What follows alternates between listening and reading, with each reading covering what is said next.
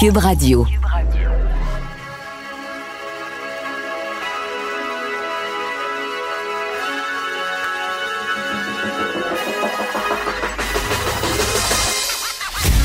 Jonathan Trudeau. Joe, Trudeau et Maude Boutet. Franchement dit. Cube Radio. Bon lundi, bon début du mois de juin. Aujourd'hui, on est le premier jour du mois de juin, le 1er juin. Mon nom est Jonathan Trudeau. Bienvenue euh, à Cube Radio. Bienvenue dans Franchement dit avec Maude Boutet. Salut Maude. Salut! Encore un peu sonné euh, de la blague qu'on a entendue avant d'entrer en ondes. Ben, c'est quoi? Je l'ai pas entendu. Veux-tu me la, la dire? C'est une fois un gars qui rentre dans un bar, Ouais. mais qui dit salut. C'était pas vraiment moi qui est rentré dans le bar. C'est comme ça la joke. Hein? Je- Ouais, c'est un Ben gars là, qui ça, rentre je suis dans un vraiment bar. blonde mais- en mais- ce moment. mais- J'ai un- J'ai un, de ces moments-là Mais où non, je mais c'est ça, c'est que je- Ben, c'est ça, je te dis, c'est que je la comprends pas. pas. OK. Ben, c'est peut-être une de ces blagues-là. C'est le genre de blague que tu comprends euh, à retardement. Salut, je sais pas. pense, c'est quoi qu'il dit? Achille, tu t'en souviens-tu? C'est- C'est moi, mais c'est pas vraiment moi. C'est quelque chose comme ça, là. C'est hein, un on gars qui rentre dans un appel. bar, mais dans le fond, c'était pas vraiment lui. C'est ça que qu'il est pas dit. genre rentré dans le bar, mais tu sais, comme rentrer dedans, mettons. Comme dans, c'est un gars qui veut rentrer dans la police, la police s'est tassée, puis le gars est Ouais. rentré dans le mur, là. Je sais pas. Ça, c'est un vieux classique, quand même, quand on était jeune. Tu vois qu'il est Eh encore, oui. encore capable de me le sourire. Ah là là, comment ça va, toi? Ça va bien? Quel drôle de fin de semaine. Je sais pas à quel point il a fait fret chez vous, à Laval et à Montréal. Ah, non, moi, c'est ça que je Mais disais c'est à Antoine. Robitaille. là, j'étais comme- C'était comme la parfaite température où il fait pas trop chaud. Tu sais, samedi, on était juste bien dehors. Il y avait une belle petite brise. Fait que tu peux te faire bronzailler sans comme suer nécessairement ta vie. Bronzaillé. Oui. Euh, tout en lisant un bon livre. Puis hier, c'était comme température d'automne, mais plus, plus. Fait que tu sors en gros chandail, tu sais, dans un chandail, là, comme je porte présentement, là, un, petit- un petit lainage. J'allais faire mon épicerie de même hier. T'es bien, confortable. C'est pas du pinch. Non, non, mais attends. C'est là. incroyable. On peut pas passer de, de se sentir à mi-juillet, en pleine canicule, à fin octobre, en l'espace Non. de 48 heures. Donc, Hey, la piscine était montée à 88 chez nous. là. Ben, c'est ça, le. ce matin, il a fallu que je mette le chauffage en me réveillant tellement qu'il faisait froid dans la maison. Oh, ça va jusque-là à Québec. OK, OK. Ah Non, mais il faisait. Sais-tu combien il faisait quand je me suis réveillé à 5h30? Je Il t'écoute. faisait 3 degrés. Puis nous autres, on a eu des, des alertes de gel. Là. Fait qu'il y a eu du gel au sol. Ben, un matin, j'avais une C'est un peu ridicule. une petite couche de glace sur mon pare-brise avec toutes les fenêtres embuées. Je m'attendais comme pas à ça en sortant de chez nous un matin. Fait que là, j'attendais dans l'auto. J'attendais que ça, ça, s'il n'y ait plus de buée. Là. Je voyais vraiment carrément euh, rien. Mais ça a l'air qu'à Sainte-Brigitte de Laval, un matin, il y avait des flocons. Ouch! Ça, c'est non, là. Ouch! Je Fait qu'on passe d'un extrême à l'autre. Et les prévisions pour l'été sont sorties. Elles sont encourageantes. Je vous en reparlerai tantôt vers 10h45. OK. Je veux dire, moi, mes, par exemple, mes enfants ont passé la semaine à se baigner, la semaine passée. là. dès qu'ils revenaient de l'école, c'était à dans la piscine, puis ils passaient de une à deux heures, là, si c'est pas plus, dans la piscine. Hey, les voisins Et en hier- arrière, là, ma voisine, elle devait être ratatinée, puis pas à peu près, là, elle a passé ses après-midi longues. Ben, c'est À côté, c'est une frite dans la piscine, elle avait l'air bien, là. Le bonheur. Et hier, on a été marcher dans un sentier à Lévis avec une tuque. Ok. Les enfants avaient leur tuque d'automne. OK. là. C'était C'est ça, sûr là. que la tuque, quand tu t'enlignes pour être le 1er juin, c'est peut-être un peu tannant, ça te tente comme pas. Justement, moi, j'en ai ramassé. J'ai tout ramassé ça, là, moi, les tuques, là, la semaine dernière. euh, j'ai, j'ai placé ça dans un petit coin où on va pas trop souvent, juste pour plus les voir. Il y en avait une qui traînait là, dans la chambre, là, puis j'étais comme, non, je veux plus voir ça, c'est terminé. Ouais. On a passé cette époque-là. Bref, ça a été C'est toute une, toute une drôle de fin de semaine. Euh, et là, c'est une journée importante aujourd'hui. Il y a une réouverture de tellement de choses. D'ailleurs, je vais me faire couper les ben oui. cheveux ce soir. OK, c'est, là que ça se passe. On va voir Oh, euh, yes. Mélissa, son... Je- non, je, mais ça, c'est ma femme, Julie. Julie. Julie, C'est ça. Ben, ça, coiffure garde de Michel, là, qui on a parlé l'autre comme... fois. Mélissa, t'as tellement fait une belle job que je pense que t'es la coiffeuse Ben oui, de ça. Jonathan. C'est ça qui arrive. C'est ça. Et, et le pire, c'est qu'ils sont vraiment une belle longueur. Là. Je pourrais les garder de même encore deux, trois semaines. Mais, Mais, non, t'as besoin de ta coiffeuse.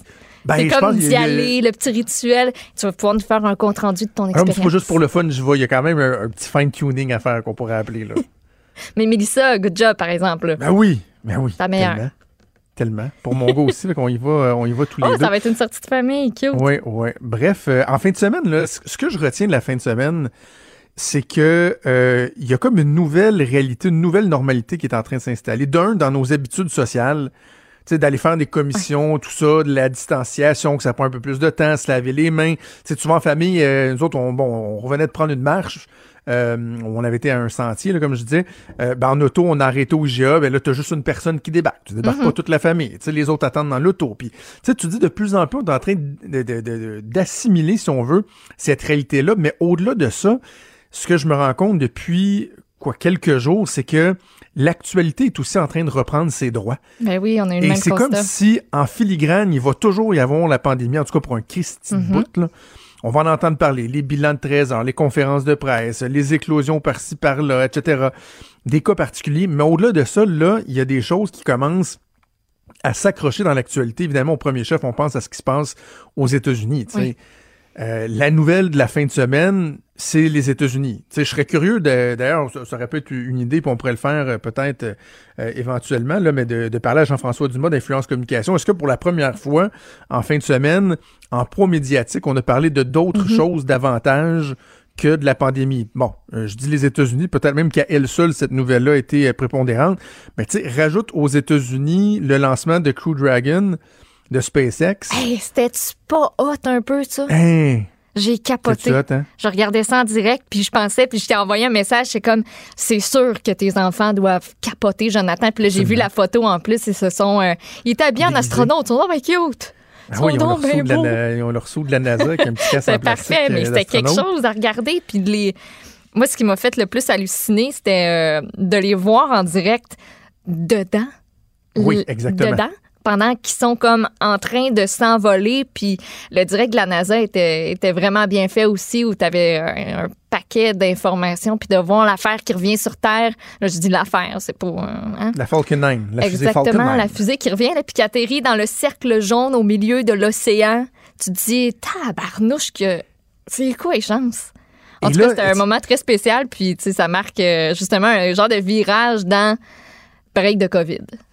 Absolument, absolument. Et nous autres, on a écouté évidemment toute l'avant-midi aussi hier euh, euh, le, le, le, le- docking, là, le, comment c'est quoi en français? Le, c'est pas l'amérissage, mais bref, la capsule Space euh, Dragon qui s'est qui connectée à la station internationale. L'aimant. Connexion, encore fait. là, c'est un anglicisme. bref, se sont branchés, là, ils ont, se sont l'atterri- C'est rencontrés. pas l'atterrissage non plus, c'est la- la- l'amarrage. C'est ça? L'amarrage? 10 points pour Maude. Griffon d'or. Je sais pas. Amarrage? Non? Je pense pas. que ce Arrimage, arrimage. Arrimage, voilà. Merci. À deux ouais. Merci à Wow. moi. Et tu sais qu'il y a une application, euh, en fait, il y a pas une- c'est pas une application, c'est un site internet euh, de SpaceX et euh, de la NASA où tu peux faire une simulation d'arrimage à la Station spatiale internationale avec la, la capsule. Moi, j'ai commencé à l'essayer depuis vendredi. J'ai pas réussi une fois encore à date. C'est super anxiogène. là. Quand tu arrives dans les derniers mètres, là, et, et- et c'est vraiment le même Hein? écran que eux ont.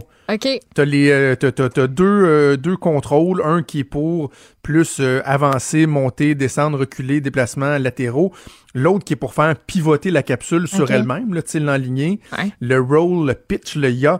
Et là, tu dois tout ajuster ça et tu dois arriver là, tu sais, t'as, t'as point, point 0,2 de marge d'erreur acceptable. Et là, ce qui m'a vraiment insulté, c'est que mon gars de 9 ans me voyait en faire, il a dit je veux l'essayer. Puis là, j'ai dit eh, ça, tu pas, c'est très, très, très complexe, euh, Raphaël. euh. Papa se fait six fois qu'il essaye, puis il est avec de pleurer drones, parce hein, qu'il l'a encore raté. Uh-huh. c'est, euh, Et là, ce matin, en se réveillant, il l'aurait essayé une, une quatrième fois, parce que c'est quand même assez long, il faut que tu Ok. t'investisses. Là.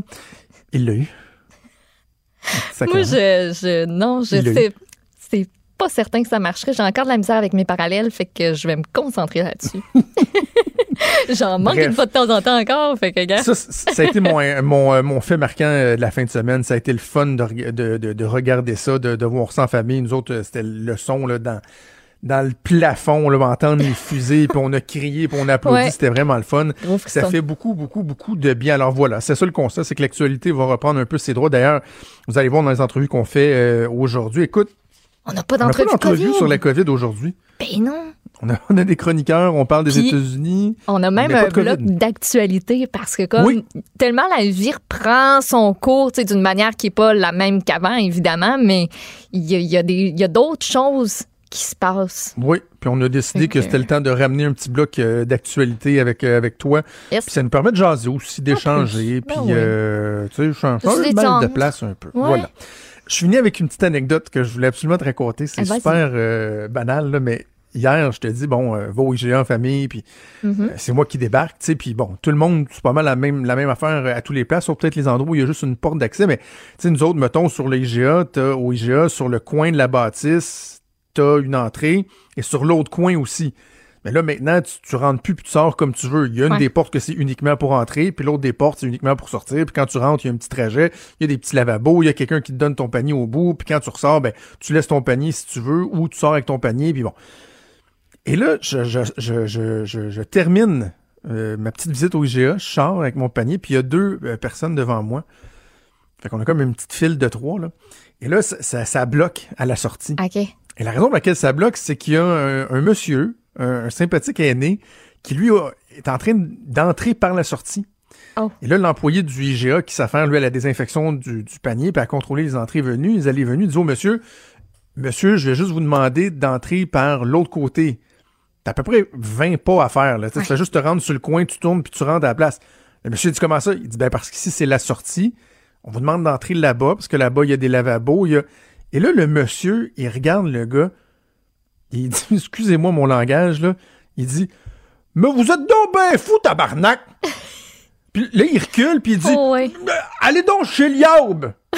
Et il s'en va dans le stationnement. Oh, Le monsieur, qui est, est- qui est un septuagénaire, peut-être pas loin d'être un octogénaire, a décidé d'envoyer promener le jeune garçon d'à peu près 16 ans qui fait juste sa job et de se punir lui-même. En sacrant de, son de partir. À quel point il faut que tu sois égoïste et nombriliste pour pogner les nerfs juste parce qu'on te demande de suivre le petit trajet et que tu t'en vas chez vous? Ouais, mais Sérieux, là, j'étais mort de rire. Ben, c'est sûr, mais ça montre en, en même temps, tu sais, l'espèce de confrontation avec c'est plus ma réalité, c'est plus ma réalité, puis puis je tannée, puis si c'est juste de rentrer par une autre porte, ça me fait chier pareil. C'est comme un peu la madame que, dont je te parlais au début. Hein? Pauvre Et monsieur, il s'est puni lui-même. Ben oui, mais c'est comme ma madame qui, euh, au début de la pandémie, là, elle chialait après la, la, la caissière de la pharmacie parce que là, il y avait un plexiglas puis qu'il fallait Ouais. qu'elle tourne ses articles pour bien scanner, mais que là, il fallait Ouais, ouais. elle-même qu'elle mette les affaires dans son sac. Puis ça la faisait CHIER. C'est tout le bouleversement de ces habitudes-là qu'à un moment donné, t'as comme un trop-plein. Lui a eu un trop-plein hier. Il s'est dit, hey, Ah, moi, là, lui, là, euh, il en est plein mon cash, je m'en retourne en chez même vous. temps, ce, ce pauvre monsieur-là, j'imagine c'est pas la première fois qu'il allait à l'épicerie depuis, Ben, euh, depuis trois mois. J'imagine que non. Ah, Hey, par ailleurs, euh, juste une petite question en finissant. As-tu loussé sur le nombre de fois où tu vas à l'épicerie? Oui. aussi? C'est Ben ouais. c'est tout. Je voulais juste parce que me semble que là, quand il me manque quelque chose, je sais pas euh, Hier, comment je pourrais pour remplacer ma farine, comment je pourrais remplacer la moutarde dans T'as raison. On s'entend Mais je que porte le je- masque, par exemple. Ben oui, avec toutes les bonnes mesures d'hygiène, on dirait que vu que de toute manière ça va rester, et si tu as les bonnes mesures d'hygiène, on dirait que je suis comme ben je, je vais y aller parce qu'au Ouais, final euh, Non, non, on change, on change faire? nos habitudes. La réalité qui revient tranquillement pas vite. Alors voilà, bougez pas, on va faire une première pause et on revient dans quelques instants.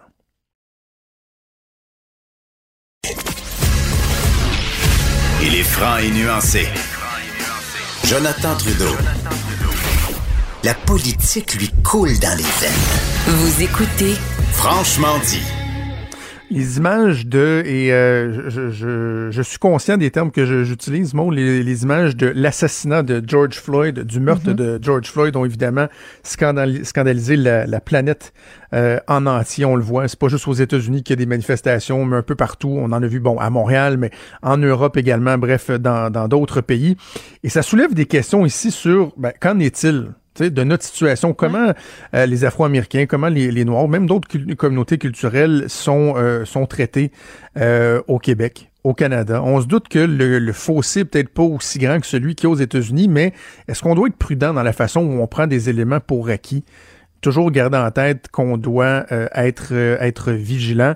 Et j'ai bien aimé lire euh, le, le témoignage euh, de l'ancien bo- boxeur euh, qui est vraiment un modèle, particulièrement dans la région de Québec, Éric Martel Baoueli dans le journal euh, en fin de semaine. Je me suis dit tiens, j'ai envie de lui parler, euh, entendre son point de vue. On va le rejoindre euh, au bout du fil. Salut Éric.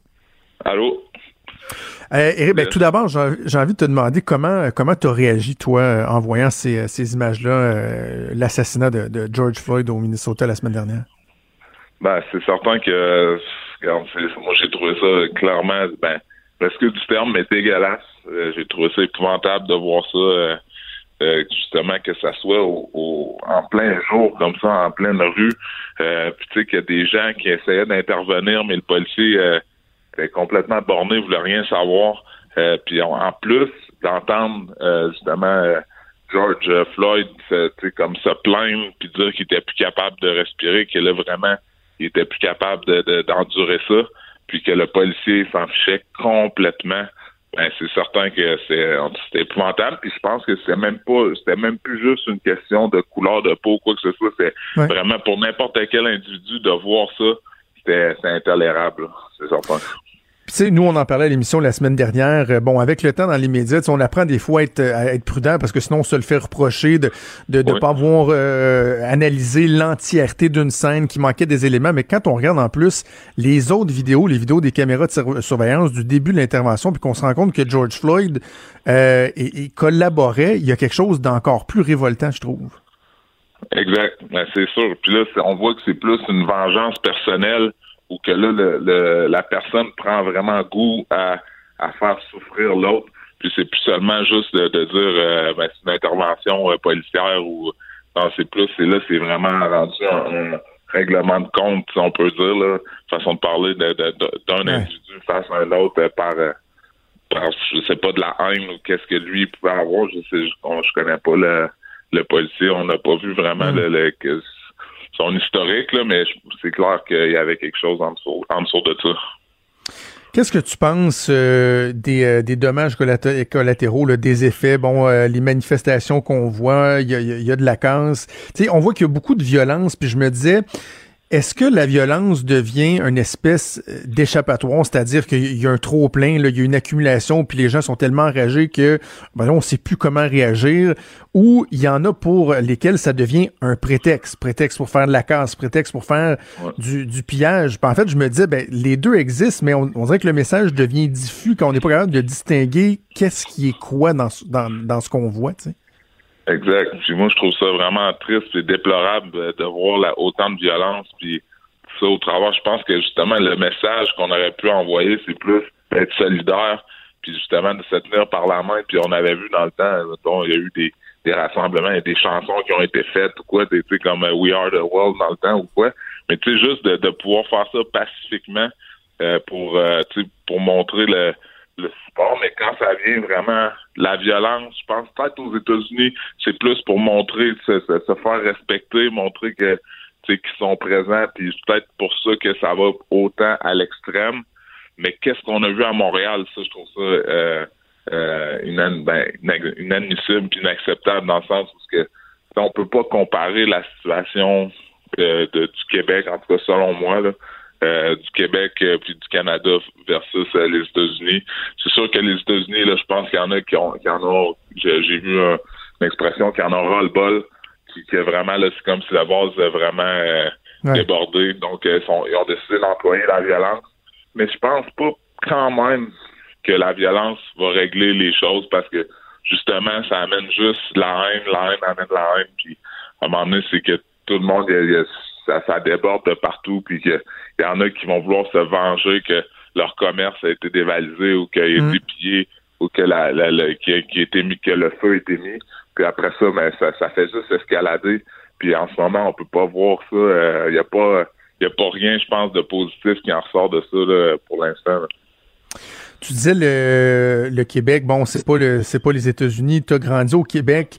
Euh, comment euh, comment l'inclusion des communautés culturelles, comment ça s'est développé, ça a évolué au cours euh, au cours des dernières décennies, puis quelle quelle est la situation en ce moment? Parce que on a l'impression quand même que ah, tout est tout beau tout beau fixe, le racisme ou, ou le profilage racial ou quoi que ce soit, ça existe pas, c'est pas nécessairement le cas. Là c'est certain que c'est toujours un sujet qui est quand même délicat, puis j'essaie je fais attention parce que je suis pas un sociologue, j'ai pas étudié euh, non plus là-dedans.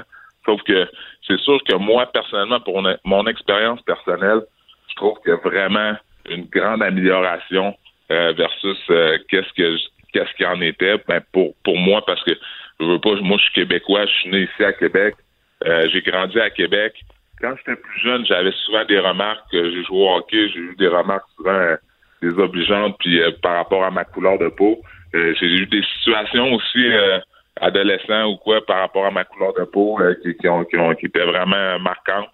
Mais sauf que aujourd'hui, ben, probablement peut-être aussi du fait que je sois un peu plus connu, ça m'arrive pas, mais je sais que quand même, même aussi, les communautés, il y, a plus d'immigration, il y a plus de, je, connais motivation jeunesse, il y a des, il y a mhm. des trucs qui sont faits pour que les jeunes puis que les, les familles soient plus euh, acceptées, plus euh, intégrées au Québec. Je pense que ça, c'est super important qu'il n'y ait pas justement d'écart ou de, de fossé qui se crée entre euh, les différentes communautés culturelles, parce que c'est là qu'ils se forment des ghettos, c'est là qu'ils se forment, se forment des quartiers, comme aux États-Unis, les quartiers de les quartiers chinois, les quartiers noirs, ça. Donc souvent, ça, c'est là que justement, il, il, se met à avoir une xénophobie, si on peut dire, ou bien de, racisme qui, qui, se crée euh, par la suite versus euh, comme ici, quand que les, les, euh, les, diversités culturelles sont plus intégrées. Mais dis-moi, parce que bon, je mentionnais, tu es, un ancien boxeur professionnel, mais tu es aussi intervenant social. Quand tu parles aux, aux jeunes d'aujourd'hui, que tu compares avec ce que toi tu as vécu, par exemple, quand tu étais jeune, tu disais tu en as vécu des épisodes où il y avait des commentaires sur la couleur de ta peau ou quoi que ce soit. Est-ce que, ah est-ce que ça existe encore, ça? Ben, c'est sûr que, tu sais, un, jeune, c'est sûr qu'il y en a encore. Parce que, pas, euh, si on va voir quelqu'un qui a, qui je sais pas, qui a un handicap, on va, quelqu'un, un jeune peut, peut se mettre à l'écœurer à cause de son handicap. Les oreilles décollées, il va le mettre, il va se mettre à l'écœurer à cause de, ses oreilles, mais ça sera pas nécessairement parce que la personne est raciste. Sauf que c'est sûr qu'il va y avoir des, des, des remarques. Aujourd'hui, c'est beaucoup plus sanctionné. Comme moi, au hockey, quand j'étais plus jeune, euh, tu sais, souvent, j'essayais de dire à l'arbitre que je m'étais fait traiter de nègre. L'arbitre, souvent, il dit, ah, je l'ai pas entendu. Tandis qu'aujourd'hui, je sais qu'il niaise pas avec ça, puis que la personne va être sortie du match euh, que pratiquement automatiquement. Puis aussi, même, je veux dire, euh, même avant ça, mes parents se sont mariés. Le curé a pas voulu marier mes parents euh, ben, parce que mon père était noir. Fait que, puis il est arrivé des situations vraiment majeures, tu sais, où ce que ma mère mes parents se sont mariés en 1978, puis où ce qu'il y a un voisin qui est arrivé avec une carabine à plomb puis qui a dit vous allez me faire sortir ce nègre-là de cet appart de l'appartement puis tout ça. Fait que c'est ça, c'est des au Québec, là. Fait que ça, c'est beaucoup plus majeur, mais aujourd'hui, on pourrait je pense pas que des choses comme ça euh, pourraient arriver euh, ça va être beaucoup plus en silence euh, c'est ça. Parce que, parce que tu sais, Éric, le, racisme, c'est euh, c'est pas juste le rejet pur et simple, la, haine de l'autre carrément. Des fois, c'est un peu c'est insidieux, c'est un peu plus subtil, même si c'est inconscient des fois. Carrément, là. Tu sais, les préjugés, le profilage et tout ça. Ah, c'est sûr, ça c'est certain. Puis c'est comme là aussi, comme la police va faire du profilage, euh, tu sais, c'est sûr qu'il y en a. Puis c'est justement, comme on dit, inconscient sais, quelqu'un va arriver, puis vu qu'il juste à cause de la couleur, mais c'est le va, va, va, va, partir avec une prise, tu sais, puis c'est, mais souvent c'est ça, c'est que les personnes, c'est par rapport à leur mentalité, par rapport à, à leur vécu, ou des fois juste parce qu'ils n'ont jamais rencontré. Fait que c'est pour ça que c'est important de faire de la conscientisation le plus possible. Mais tu sais, comme là, qu'est-ce qui se passe aux États-Unis, c'est, c'est, un autre niveau, là. Mais au Québec, c'est clair que tu sais, je pense que plus que les, communautés culturelles vont s'intégrer puis vont, euh, vont, vont participer aux différentes activités qu'il peut avoir, plus que ça va être facile pour, pour eux aussi. Tu sais, ce que j'aimais aussi du, du message que, que tu véhiculais en, fin de semaine, puis qui faisait en sorte que je, voulais qu'on puisse s'en parler, tu sais, et on l'a bien dit, il n'y a pas de, de, rapprochement évident à faire entre la situation aux États-Unis et ici, mais ce que je trouvais vraiment euh, essentiel dans ton message, c'est de dire que, par exemple, faut rien prendre pour acquis. Tu sais, je pense que, à, la limite, c'est un danger. De prendre pour acquis que nous, c'est correct, qu'on est passé ailleurs, c'est pas une bonne idée. Là. Non, exactement, parce que les acquis qu'on a, il faut pas les perdre. C'est-à-dire que tout ce qui, qui, a été fait, puis avec les années, mais c'est sûr qu'on est à pratiquement, on peut le voir aux États-Unis, on est pratiquement à une situation ou deux près de, de tout échapper ça. Donc, euh, c'est la même chose comme pour les Arabes, avec ce qui est arrivé. Mais eux autres, mais souvent, c'est, ça peut être plus difficile parce que là, les gens ont des préjugés par rapport aux musulmans euh, ou quoi. Mais tu sais, c'est la même chose aussi par rapport aux personnes de couleur parce que le mouvement est pop, il y a des il y a des mentalités quand même, il y a des des regroupements qui se font, tu sais, que c'est essentiellement des personnes de couleur, de, de, de. Donc c'est facile à ce moment-là où ce qu'il arrive une situation, puis oh, là, ils vont catégoriser ou ils, vont dire que ils vont mettre tout le monde dans le même dans le même mm. bateau, dans le même, panier. Donc, c'est super important de, le travail qui a été fait avec avec les années, puis le gouvernement aussi qui est impliqué, pareil, veut, veut pas, euh, de, d'essayer de, mettre des minorités visibles euh, le plus possible euh, dans, dans différents milieux de travail ou quoi. Mais tu sais, il y en a qui disent ah ils, favorisent, mais à quelque part c'est important que ça soit fait parce que justement sinon ça crée trop une distance sociale entre les les différentes communautés. Tu sais comme mm. je regarde ici à Québec, c'est un, progrès qui pourrait être fait. Puis encore là, j'espère que je ne me ferai pas tirer des, des roches par la police, mais c'est comme les policiers, je veux dire, ce serait important aussi, je pense, à Québec qu'il y ait des policiers de minorité visible, de couleur, des noirs ou peu importe, parce que en ce moment, je sais qu'il n'y en a aucun, il y en a zéro dans la police de Québec, puis il y a de plus en plus d'immigration. Fait que je pense que peut-être dans, les prochaines années, c'est quelque chose qui, va être mis de l'avant, mais ce serait, je pense, super important. Absolument. Absolument. on va souhaiter, Eric, que euh, les gens euh, entendent bien les messages euh, comme comme comme le tien, notamment là, sur l'aspect pacifique. Là, parce qu'il y en a il y en a d'autres manifestations qui ont été annoncées à Montréal, à Québec. si on avait un message en terminant à envoyer aux gens, Eric? Ben, que je pense que je veux pas de se faire entendre, c'est une chose, puis de, de, se faire comprendre aussi, mais de justement de pas mettre de pas mettre la haine, en faire embarquer la haine dans, le, dans le message parce que c'est là qu'on perd l'essentiel, puis on perd le, les gens oublient complètement le message, ils voient juste la mm. violence puis les gestes, puis ça, ça, ça, engendre aussi de la part de la population une haine également qui va être souvent mis euh, contre les, les, manifestants. Donc, euh, je pense que c'est super important de garder ça pacifique, de passer un message qui est clair, mais plus euh, dans, dans un message d'union, puis un message justement de, de de, support à ce qui se passe euh, aux États-Unis. Éric Martel, Bao Eli alias Bao, merci d'avoir pris le temps de nous parler. C'est toujours intéressant d'entendre ton Merci. Salut. C'est super gentil. Merci.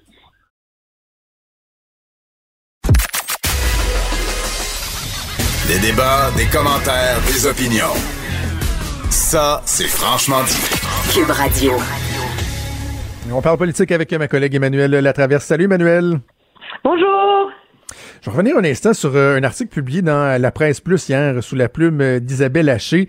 Et je trouve ça très, très, très intéressant parce qu'on l'a vu depuis un bon moment, tu sais, le, le, politique, le gouvernement qui s'assure de bien expliquer que des fois, le rythme du déconfinement, ben, il dépend de la santé publique. Et même chose pour le confinement, il fallait se plier aux exigences de la santé publique. Et euh, on, se doutait que des fois, il y a peut-être une, espèce de façon de, mettre le singe sur les épaules de la santé publique. Mais docteur Arruda, qui commence à, connaître la game, a tenu des propos euh, qui peuvent surprendre un peu justement dans ce texte-là d'Isabelle Haché, notamment lorsqu'il parle de la fermeture des secteurs de l'économie. Il dit, moi, été surpris que euh, François Legault en ferme autant que ça. Là. Je m'attendais à avoir à négocier, à faire des sacrifices, mais ça a été la décision du gouvernement. Même chose pour la fermeture des écoles à Montréal. Et je le cite, il a dit, on a fait l'analyse on aurait pu, pour des raisons de santé publique, les réouvrir. Donc, il dit à Montréal, la décision de maintenir les écoles primaires fermées, c'est une décision essentiellement politique. C'est quand même particulier de lire ça. Mais moi, ça me, ça me soulage. Je veux dire, euh, c'est, on est, le docteur Arruda est un spécialiste de la santé publique. Il donne des conseils au gouvernement. Mais ce n'est pas au docteur Arruda de décider qu'est-ce qu'on ferme, quand on les ferme, si on ferme, on ferme pas, ouvre, ouvre pas. Je veux dire, on a des gouvernements élus qui, eux, doivent prendre l'information médicale, scientifique du docteur Arruda, mais la réconcilier avec une foule d'autres enjeux, des enjeux sociaux, des enjeux économiques, des enjeux d'acceptabilité sociale, etc. Et c'est au gouvernement de sous-peser mhm. ses pour et ses contre et de faire les choix. Et objectivement, la raison pour laquelle le gouvernement a fait le choix finalement de ne pas rouvrir les écoles à Montréal, c'est parce que l'acceptabilité sociale n'était pas là. On était dans des semaines où c'était la crainte, tu sais, la, d'une, qu'on allait totalement perdre le contrôle sur Montréal. On reprochait au gouvernement d'aller trop vite, etc. En annonçant qu'il rouvrait pas les écoles à Montréal, c'est un choix politique qu'a fait le gouvernement. Et moi, je pense que c'est un choix qui est complètement légitime.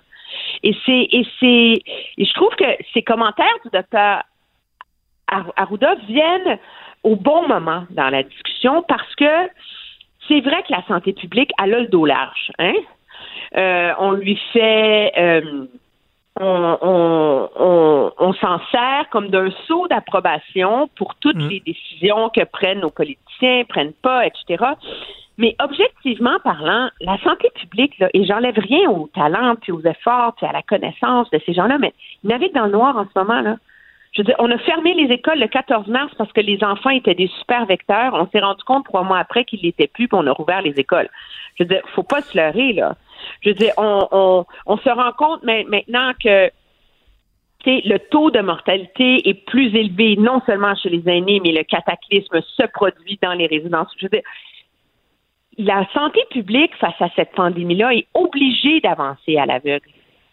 Et parce qu'on ne connaît rien de ce virus-là. Alors, c'est légitime à un moment donné que ce ne soit pas à la santé publique de prendre des décisions, mais à la classe politique de les prendre. Je, je, te rejoins à 100% parce qu'effectivement, qu'ultimement, le politique doit prendre des décisions. Tu es tout à fait euh, d'accord.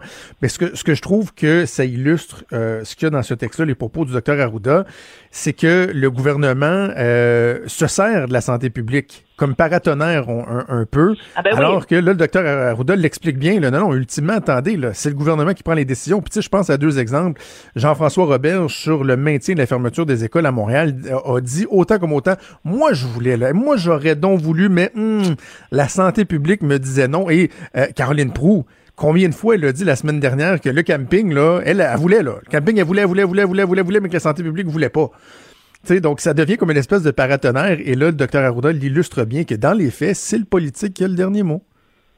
Oui, et c'est, d'autant plus important, je pense, que quand on entre dans des périodes de déconfinement, il y a des choix politiques. C'est pourquoi on fait les coiffeurs avant le camping. Là, je veux dire, comprends là, que les gens veulent faire faire leurs racines puis se couper les cheveux, là, mais c'est pourquoi c'est plus important là? non, mais c'est pourquoi c'est plus important d'aller chez le coiffeur que d'assurer sa santé mentale en sortant de chez eux puis en allant en sa roulotte, là. Je veux dire, on, ah à un moment donné. Alors, moi, je pense que la vie de la santé publique, c'est qu'il faut y aller étape par, par, étape et il y a des choix qui vont avec. Et moi, avec le recul, l'analyse que j'en fais, c'est que au début, M. Legault en a donné plus que le client demandait pour une raison très simple, c'est qu'on s'est rendu compte à quel point on n'était pas prêt, à mm. quel point le gouvernement n'y avait pas pensé, puis à quel point il aurait dû se réveiller avant.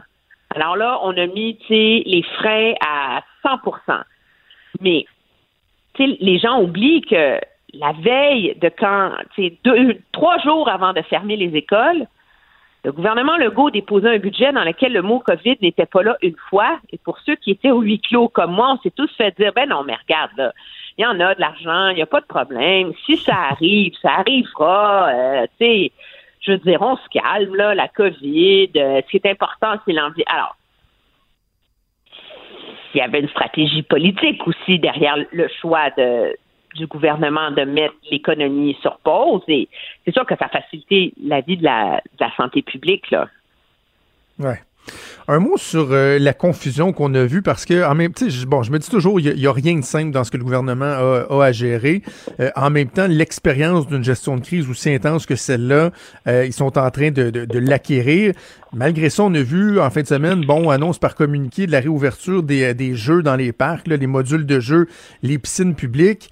Ça a quand même été teinté par une certaine confusion, à savoir, ben nous on l'autorise, mais là c'est les municipalités, puis ça a donné lieu à des situations un peu loufoques, comme celle rapportée par notre collègue Richard Martineau dans le journal ce matin dans un parc de Westmount où bon les, les policiers euh, montés là, euh, de Montréal qu'ils savent pas. Les, les, gardes du parc disent non, non, nous à Westmount, on n'a pas donné le hockey. je comprends que c'est pas évident, mais en même temps, euh, on constate qu'il y a un flou aussi. Là. Oui, mais je pense que ce qui manquait dans cette annonce-là, c'était de dire il en reviendra aux municipalités de décider la date que. Et ça finit là, là. Parce que c'est absolument légitime, ceci étant dit. pour, pour rejoindre notre propos il y a quelques instants, la santé publique dit on juge qu'à ce moment de la courbe épidémiologique, il est sécuritaire d'ouvrir les parcs. Mais c'est aux élus de chaque ville de décider quand ils vont ouvrir leur parc, comment, et etc., etc. Alors, je pense qu'il faut, il faut, ah, il faut revenir là, à cette espèce de, normalité euh, politique et intellectuelle dans le cadre de laquelle maintenant la santé publique est dans un cadre où elle fait des recommandations et que c'est au gouvernement d'assumer ces choix-là. Et on va le voir de plus en plus souvent, là, ça. Là. Absolument. Absolument. Emmanuel, je veux qu'on revienne sur ta chronique publiée hier dans le Journal de Montréal, le Journal de Québec, qui s'intitulait Le maître des illusions. Et tu faisais référence à Justin Trudeau. L'illusion, c'est quoi? C'est euh, l'illusion d'un Parlement qui, euh, qui fonctionne, qui a son mot à dire dans la gestion de la crise? Ben, c'est l'illusion que le gouvernement juge que la vie démocratique est importante et essentielle. C'est l'illusion. Fais un sondage autour des gens qui t'entourent. Combien pensent que le Parlement siège à Ottawa? Moi, je te le fais au pif, là, 99% des gens. Hmm. Pourquoi? Parce qu'on a un comité spécial de la COVID-19 qui se rencontre. Euh, bon, on est rendu à quatre fois par semaine virtuellement, puis là, ben, on pose des questions. Puis les ministres répondent ou généralement ne répondent pas parce que c'est le jeu de la période des questions. Puis on a des discours, et, mais il n'y a aucun des mécanismes parlementaires donne son sens et sa légitimité à un Parlement qui sont en vigueur. Alors, c'est bien, c'est important la période des questions, mais la même classe politique qui passe son année à nous dire que la, la période des questions n'est pas euh, le but ultime de la vie démocratique, ben, on en est réduit à ça. Pourquoi? Ben, sous prétexte de pandémie, de logistique, de, etc. Et ça n'empêche pas M. Trudeau de se présenter devant les caméras à tous les jours en train de vanter les vertus de la vie démocratique et son aspect essentiel. Alors qu'objectivement, il est minoritaire. Il a été élu avec 33% du vote. Il a réussi à retirer aux partis d'opposition tout leur pouvoir. Tout leur pouvoir pour influencer le débat politique. Le seul pouvoir qu'ils ont, là, c'est de déclencher une élection. Ce que personne ne va faire qui est le minimalement politiquement responsable. Alors, on leur, on leur a donné une bombe nucléaire, puis là, on fait à croire qu'ils ont les moyens de faire leur rôle politique. Quand ils peuvent pas mettre d'émotion, ils peuvent pas avoir des journées où ils imposent le débat. En tout cas, il y a toute une, si j'entrerai pas dans tous les détails, mais il, y a, il y a toute une, alors, c'est, c'est assez malheureux, moi, je pense, qu'on pense que on est dans un, dans un cadre où les débats politiques sont importants, où le Bloc québécois en particulier et le Parti conservateur aussi ont chacun leur tour à des moments différents joué un rôle important pour montrer au gouvernement, faire pression sur le gouvernement, empêcher que le gouvernement ait des chèques en blanc, euh, demander la modification de programmes, etc. Donc, ils ont clairement indiqué leur rôle, leur capacité de s'adapter, etc. Puis finalement, ben, le a un peu vendu son âme là, sur une promesse floue qui intéresse personne sauf le, le premier ministre de la Colombie-Britannique. Mais euh, je te pose une question, euh, je te pose une question, Emmanuel. Comment ça se fait que ça passe? Sais, parce que tu dis 99 des gens ont, l'impression que le Parlement euh, fonctionne, puis euh, des chroniques comme celle que tu as, écrite, on en lit peu ou à peu près pas. Alors, pourquoi ça passe? C'est la faiblesse des oppositions, c'est les médias qui se, qui se complaisent dans le ben fait que, bon, ben, eux autres, ils ont accès au premier ministre à tous les jours, donc ils chialeront pas trop. Tu sais, comment on l'explique? Non, moi, je pense qu'il y a deux réalités là-dedans. C'est un débat qui a pas passé, ça a pas mal moins passé au Canada anglais qu'au qu'au Québec, cette histoire-là. Je pense qu'au Québec, la, la presse, la vie politique est beaucoup plus concentrée autour du gouvernement provincial, mhm. qui est jugé comme le gouvernement des gens. Et Ottawa est souvent une arrière-pensée dans la sous la, la lorgnette de l'importance de la vie politique. Là.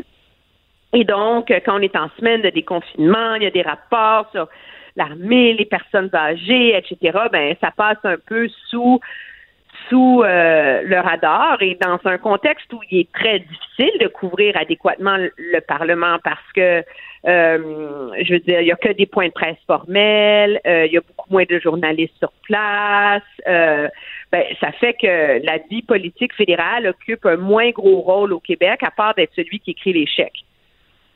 Et ça permet au gouvernement de s'en sortir, mais c'est pas la première fois. Tu sais, M. Trudeau, c'est un peu son modus operandi face à ces enjeux euh, de, de, démocratie, c'est faites ce que je dis, faites pas ce que je fais. Alors, on plaide l'importance du vote, mais on annule la réforme du mode de scrutin. On, on vante le gouvernement par cabinet et la transparence, mais tout est décidé au bureau du premier ministre. Et c'est un gouvernement qui est pas plus transparent que ne l'était le gouvernement Harper avant lui.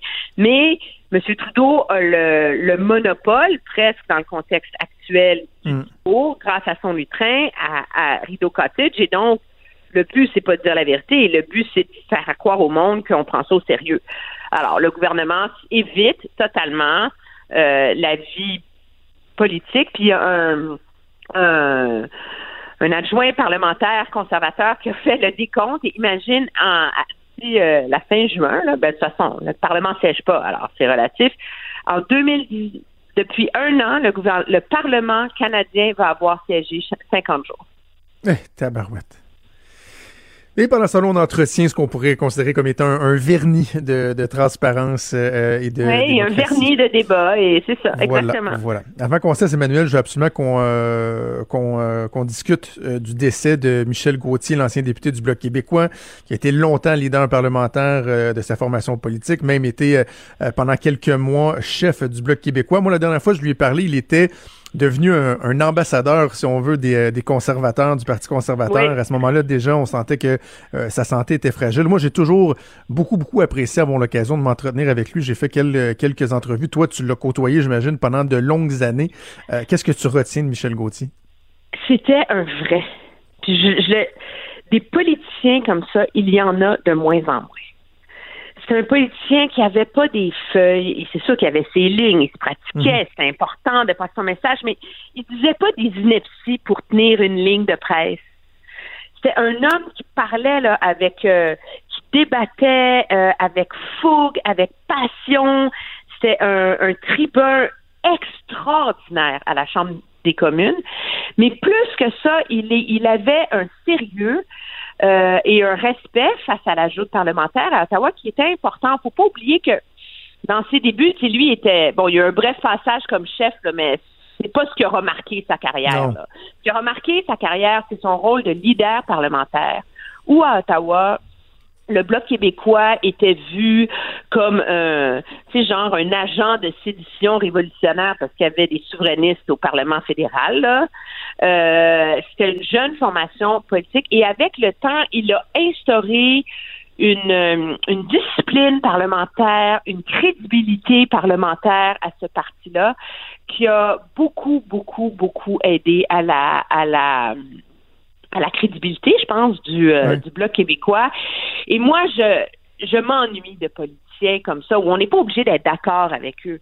Mais au moins, ils ont le sens de l'importance du débat politique, de rendre ça intéressant, euh, de parler avec son cœur, avec fougue, euh, sans notes. Et ça, c'est un, c'est un talent qui n'est que trop peu cultivé dans la dans la joute politique, surtout à Ottawa. Et donc euh, et donc euh, c'est un c'est un grand trou là, c'est sûr sûr sûr qui est qui laissé euh, par son par son départ et la preuve c'est que quand les conservateurs l'ont recruté entre guillemets, il devait être un élément essentiel de leur campagne électorale Mhm. Au Québec parce qu'il était aimé, parce qu'il était euh, respecté et parce qu'il incarnait le fait que tu pouvais cesser d'être souverainiste et décider qu'un nationalisme à Ottawa était légitime. Alors, c'est, un personnage intéressant aussi à cause de l'évolution de sa pensée euh, là-dessus. Et donc, euh, c'est, c'est sûr qu'il y a beaucoup, beaucoup euh, de journalistes qui ont une pensée pour lui, pour sa famille euh, et beaucoup de ses collègues parce qu'il aura tous marqué nos esprits. Absolument. Alors, toutes euh, nos euh, plus sincères condoléances euh, à sa famille, à ses amis. Je pense euh, à notre collègue Caroline Saint-Hilaire qui a livré un témoignage euh, très touchant dans l'émission de, de Benoît Dutrisac euh, ce matin que je vous invite à aller écouter. Emmanuel, je te souhaite une excellente semaine. On se reparle vendredi. Très bien, au revoir. Salut. Vous écoutez Franchement dit. Oh, et on va faire de l'actualité dans Franchement dit. Oh, oh, oh. Pas que d'habitude, on n'est pas branché sur l'actualité, mais depuis la pandémie, on avait mis de côté notre petit bloc actualité où Ben on oui. regardait ce qui se passe Tristesse. ailleurs dans le monde euh, avec, avec toi, Maude. Et là, on va, on va reprendre euh, cette bonne habitude-là, puis on va commencer en se tournant du côté des, des États-Unis. Évidemment, c'est incontournable, notamment euh, une entrevue que le frère de George Floyd a accordée au réseau ABC News. Oui, je voulais te faire entendre un extrait de cette entrevue-là qui a été donnée par le plus jeune frère de George Floyd, donc Terrence. Je sais qu'il y en a un autre qui a donné des entrevues, entre autres à CNN. Ça a été diffusé ce matin à Good Morning America. Et euh, ce qui est ressorti de ça, c'est que oui, il a décrit son frère comme un gentil géant. Là, on le voit sur les photos. C'est, euh, c'était pas un petit garçon. Il était très grand, très Hey, baraqué. c'est ça, penses? Je, pff, écoute, je sais pas, mais ça, ça. ça doit avoisiner ça, c'est sûr et certain.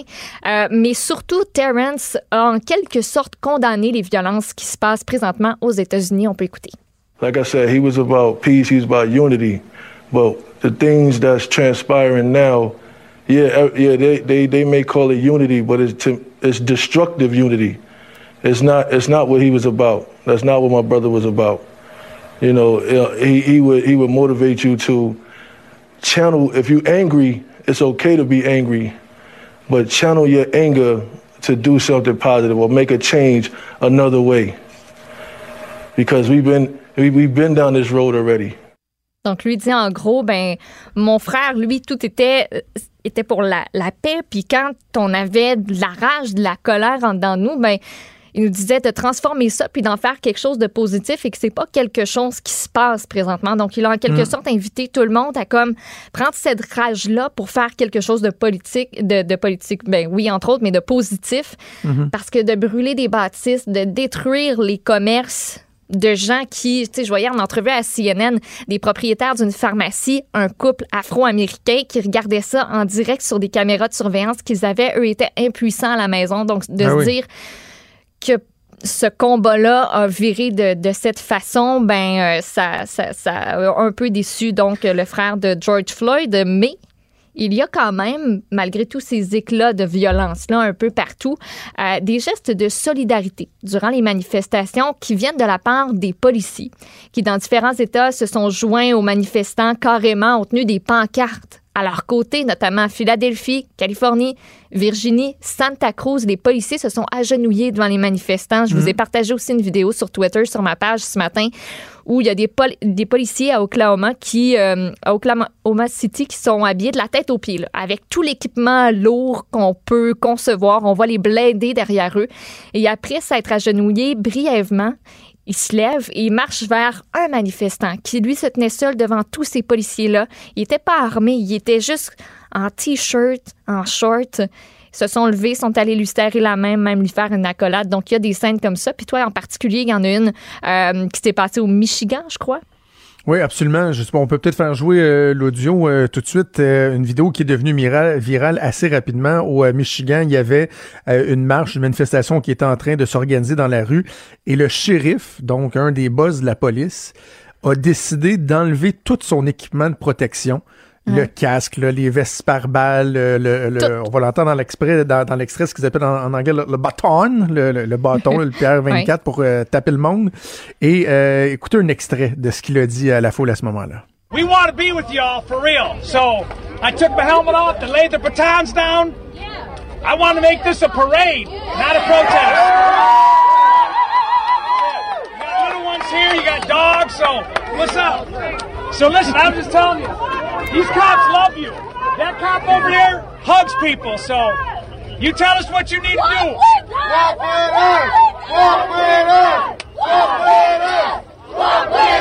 C'est fou, hein?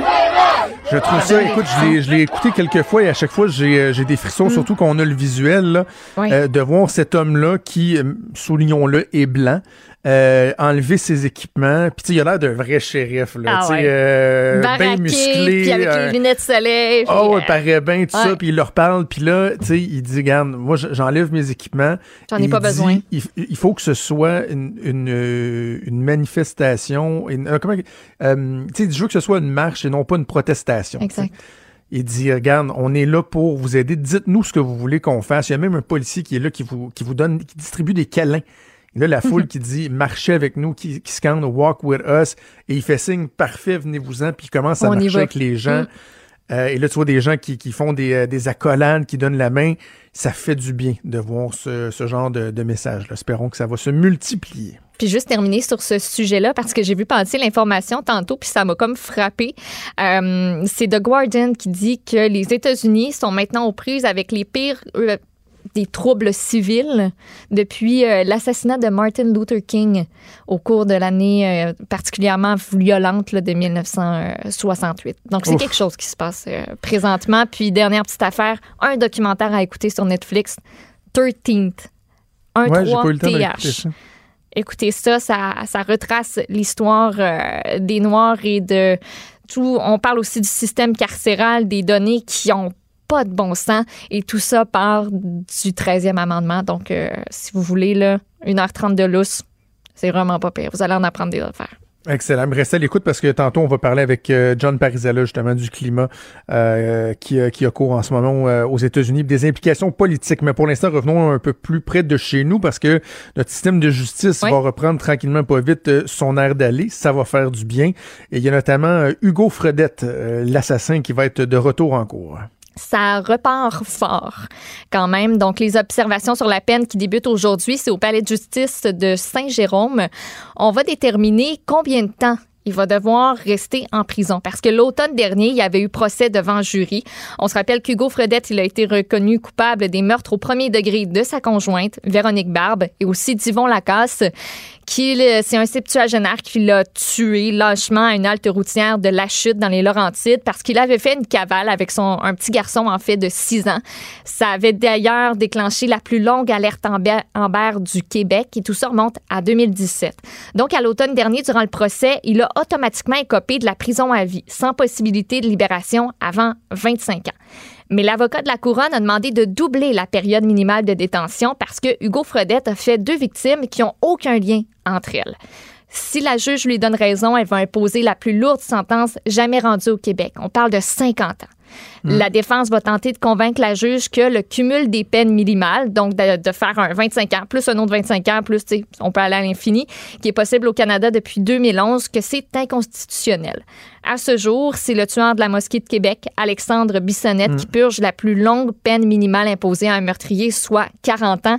Et toute cette affaire-là de inconstitutionnel par rapport au cumul des peines, ben ça avait été aussi, euh, ça avait fait partie en fait euh, du procès.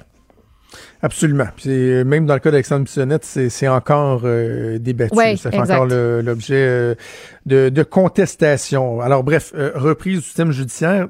By the way, euh, il me semble qu'une des premières causes publiques qui a été repoussée, c'était celle de Nathalie Normando et compagnie, hein, Oui, qui demandait un arrêt des procédures. J'ai Ouais. hâte de voir à quel moment C'est le dans les juge mêmes, va, euh, mêmes temps. euh, c'est ça, j'ai hâte de voir à quel moment le juge va, euh, va entendre cette euh, demande-là. Euh, du côté du gouvernement du Québec, euh, aujourd'hui, on va faire des annonces concernant la culture. On le sait que la première phase annoncée par la ministre Nathalie Roy avait quand même suscité pas mal de euh, mécontentement dans la colonie artistique, mais là, j'imagine qu'on va vouloir euh, ouvrir davantage les vannes. Enfin, vont dire plusieurs, parce qu'on l'attendait, ce plan de déconfinement, aussi un programme d'aide financière. Donc, on va avoir à 13 heures notre trio classique, François Legault, Horacio Arruda, Daniel Mécan, et on ajoute le petit supplément, euh, Nathalie Roy, donc, qui va être représentante ministre de la Culture. Selon les informations du journal Le Devoir, on n'annoncerait pas par contre, de compensation pour la perte, les pertes qui ont été engendrées par euh, les ventes de billets. Tu sais, les dizaines, voire centaines de spectacles qui ont été annulés depuis la mi-mars. Ça a fait des millions de dollars en pertes. Donc, on n'aurait pas d'annonce enco- encore, en tout cas, de ce côté-là. Et comment on va s'organiser pour les tournages de séries, les films, les répétitions de spectacles? C'est jeudi, véritablement, qu'on va par contre avoir les consignes vraiment précises des spécialistes de la CNESST euh, à ce sujet-là. Mais aujourd'hui, euh, on va annoncer euh, du cash et des dates. Bon, bien sûr, on va se garder les prévisions météo euh, de l'été. On va faire un peu euh, patienter les Oh. gens. Que tu Oh. nous dises qu'est-ce qui nous attend pour l'été. On va garder ça pour un peu plus tard. Bougez pas, on fait une pause et on vient avec John Parizella.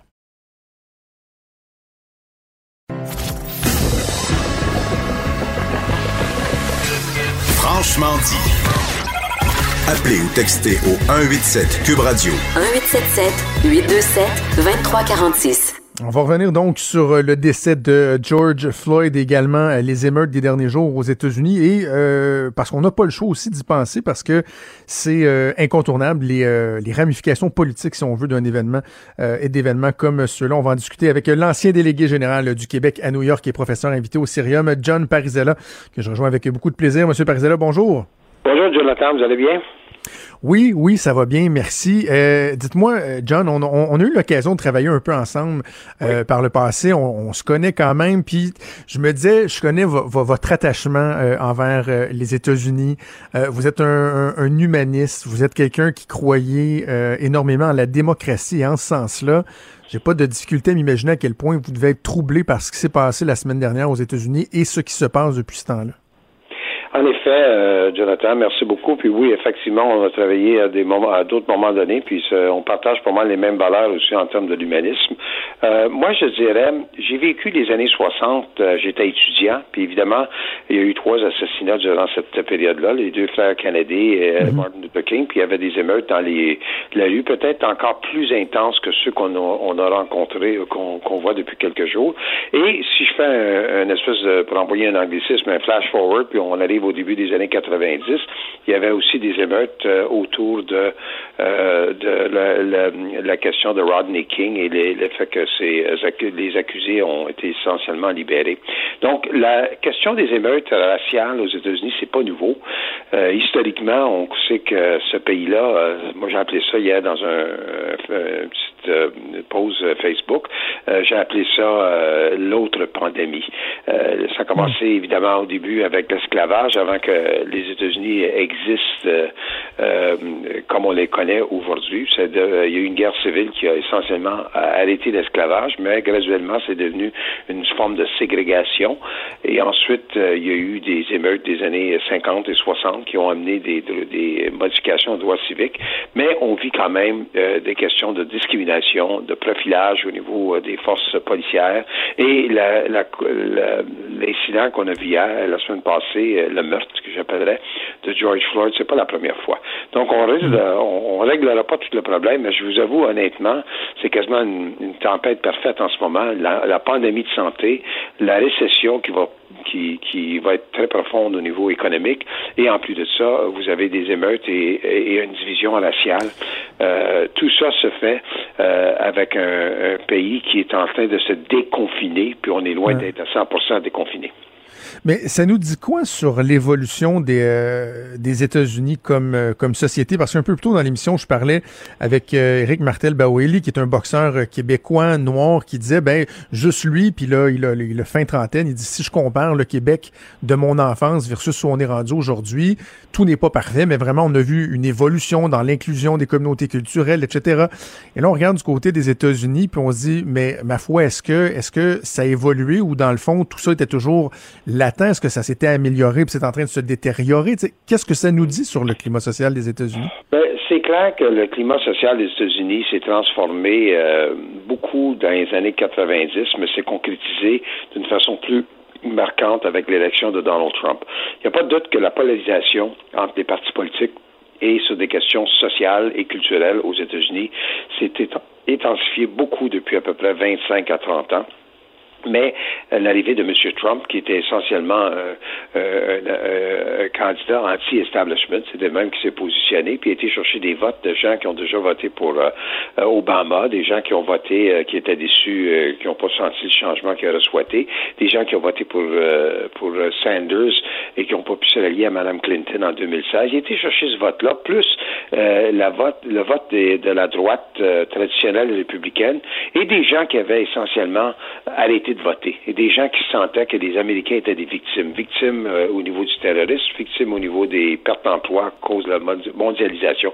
Il était la voix de gens qui étaient désemparés. Et euh, aujourd'hui, il continue à jouer ce rôle-là. Donc, euh, c'est décevant parce que moi, je peux vous dire que dans les années 60, dont j'ai fait référence dans ma première réponse, le président Kennedy a dit que la, question raciale est une question morale.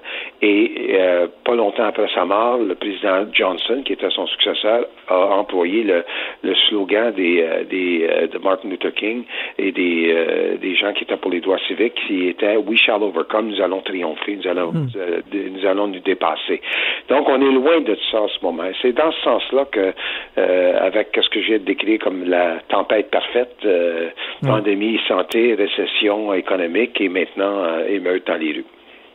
Parce que je pense qu'on peut être clair, euh, John Parizella, que Donald Trump, quand même, ne peut pas être accusé de tous les maux de la planète. Je veux dire, les, tensions raciales existent depuis toujours aux États-Unis, mais en même temps, dans une période trouble comme celle-là, euh, la, tempête parfaite que vous décrivez, on s'attend d'un dirigeant, d'un chef d'État euh, aussi important que celui des, États-Unis, du président des États-Unis, qu'il agisse comme, comme un rassembleur et non pas comme le diviseur en chef. Et même depuis l'événement, euh, depuis le, le, meurtre de George Floyd, il a attisé la flamme plutôt que de tenter de calmer les esprits. En effet. Et euh, moi, je pense que si on vivait à une période avant les médias sociaux, euh, le président aurait déjà, serait déjà sidulé. Probablement, il aurait parlé à la nation en fin de semaine. Ça serait déjà fait. Plutôt, il a attaqué ses adversaires, il a attaqué même euh, euh, les dirigeants démocrates de l'État du Minnesota. Il a utilisé des termes dans ses tweets qui étaient des termes qui venaient beaucoup plus des ségrégationnistes et des forces policières qui qui euh, mettaient des, des, on les appelait les chiens policiers à l'époque, là, mais des, des bergers allemands qui attaquaient des, des manifestants avec en plus des bombes lacrymogènes. Lacrymogènes, excusez-moi. Et, et donc il y, a, un mauvais vocabulaire dans ses tweets et ses tweets provoquent plus que n'importe quoi comme ça. Qu'est-ce qu'on a en ce moment? C'est qu'on a un chef euh, d'État aux États-Unis qui euh, est déjà euh, mis en cause pour sa gestion de la pandémie, qui a été lent à réagir, qui a été polarisant quand il a réagi et qui n'a pas encore livré la marchandise telle qu'on souhaite. Puis au-delà de 100 000 morts à cause de la COVID-19 et au-delà de 1,5 million de cas. et en plus de ça, on a une situation, comme vous l'avez bien décrit, Jonathan, de diviseur en chef. Donc, on est dans une situation que c'est que c'est c'était très difficile dans les années 60, mais au moins on avait l'inspiration de certains leaders. Les républicains se sont associés aux démocrates dans les années 60 pour passer euh, des projets de loi pour les droits civiques. On n'a pas cette, cette euh, grandeur d'âme en ce moment qui émerge aux États-Unis. Et je dirais même qu'il y a un malaise qui commence à se dessiner dans le camp de M. Trump, mais encore euh, étant tellement polarisé, si ça, fait, ça, ça l'aide à gagner ces élections, je pense que beaucoup de républicains vont être silencieux, puis il va continuer de cette voie-là. Ben justement, parlons-en des élections. Puis je comprends qu'il y a des gens qui disent Ouf, est-ce que vraiment on veut entendre parler de processus électoral quand il y a des tensions raciales, quand il y a une pandémie, quand euh, il, y a, euh, il y a une récession, mais en même temps, on n'a pas le choix d'évaluer des événements comme ceux-là avec une, lorgnette électorale parce que inévitablement, ça peut avoir des incidences sur le résultat, mais aussi sur la posture que les politiciens euh, vont, vont utiliser dans, dans des cas comme ceux-là. Si on avait, par exemple, à parler du, du camp démocrate, Comment vous, vous analysez euh, leurs agissements, leurs discours euh, suite à ben, ces événements-là? Il n'y a pas de doute que, que M. Biden euh, se, se, se, dépeint un peu comme la voix de la raison, comme une personne qui peut concilier les différences, une personne qui va trouver des solutions, puis une personne qui va arrêter de diviser les Américains. mais les incidents des derniers jours démontrent clairement que son choix de vice-président ou ça va être vice-présidente parce qu'il a promis de nommer une femme, euh, mhm. va se faire euh, à la lumière de ce qui, euh, qui se dessine dans les prochaines semaines. Il n'y a aucun doute qu'en fin de semaine aux États-Unis, il y a beaucoup certains qui ont dit que c'est inévitable qu'il doit choisir non seulement une femme, mais une femme africaine-américaine, une femme noire. Et je pense que c'est vraiment une voie qui qui maintenant est, à est en haut de son agenda. Euh, il y a deux noms qui circulent. Il y, a, mhm. trois noms qui circulent. Il y a Kamala Harris, qui est la sénatrice de la Californie. Il y a Stacey Abrams, qui était la, candidate battue en Georgie, mais par très peu de votes. Euh, et il y a une personne qui commence à émerger, puis qu'on en parle beaucoup. Elle s'appelle Val, comme Valérie, Demings, D-E-M-I-N-G-S. Et elle était, elle, est au Congrès, c'est elle qui était une des euh, gérantes du processus d'impeachment contre M. Trump, et elle a été chef de police pour, la ville de Orlando, en Floride. Donc, elle a l'avantage d'avoir d'être plus centriste. Euh, elle a aussi l'avantage qu'elle elle est africaine-américaine, elle est une femme, et le vote des femmes a été la raison en grande partie pourquoi que les, les démocrates ont gagné la Chambre en 2018 lors des élections de mi-terme. Donc, moi, je pense que pour le, 3 novembre, les événements des derniers jours vont largement euh, influencer les choix que M. Biden va faire, mais il, a facilement jusqu'à la fin de... Ben, il pourrait s'arranger jusqu'au mois d'août, mais je pense qu'il va mhm. décider seulement d'ici la fin du, mois de juillet. En ce qui concerne euh, Trump, ben, Trump, euh, c'est clair que ses sondages sont pas bons en général, mais il faut faire attention. S'il maintient euh, les mêmes États, il va gagner dans le collège électoral. Et les, sondages par les, dans les États clés qui a gagné, qui était la différence contre Mme Clinton, Michigan, Wisconsin, Pennsylvanie, euh, et je dirais même euh, la Floride, où il a gagné par 1 de vote, euh, et c'est à l'intérieur des marges d'erreur. Donc, il traîne de l'arrière, mais il y, a, il y, a, une base électorale peut-être plus enthousiaste. Ça, ça peut faire une différence. J'ai pas besoin de vous dire que quand euh, un électeur est, euh, veut vraiment aller voter, ça fait une différence versus un, un électeur qui, qui, qui peut être indifférent. Surtout que la prochaine élection va se faire avec une distanciation physique. Mmh. ça va se faire par la poste. Euh, on ne peut pas déconfiner puis annuler une élection. Donc, moi, je prévois que l'élection ne sera pas retardée ou annulée. Euh, donc, euh, le vote, l'enthousiasme de, l'électeur peut être un facteur comme ça n'a jamais été. On va suivre ça de près au cours des prochains mois. John Parisella, c'est toujours un, immense plaisir de vous parler. Merci d'avoir pris le temps. Moi de même. Merci beaucoup. Bonne journée. Merci. Au revoir. Au revoir.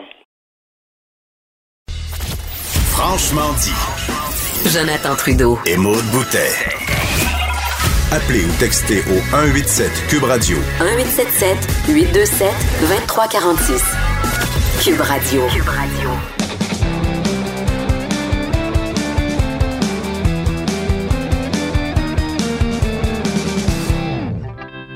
Chronique disque dur avec Stéphane Plante. Bon début de semaine, Stéphane.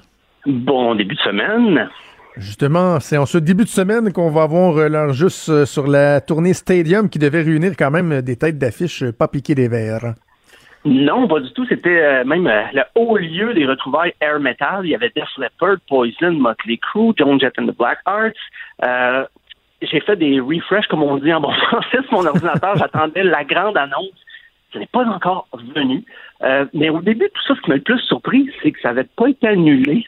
Dans ma tête, pour moi, c'était chose faite.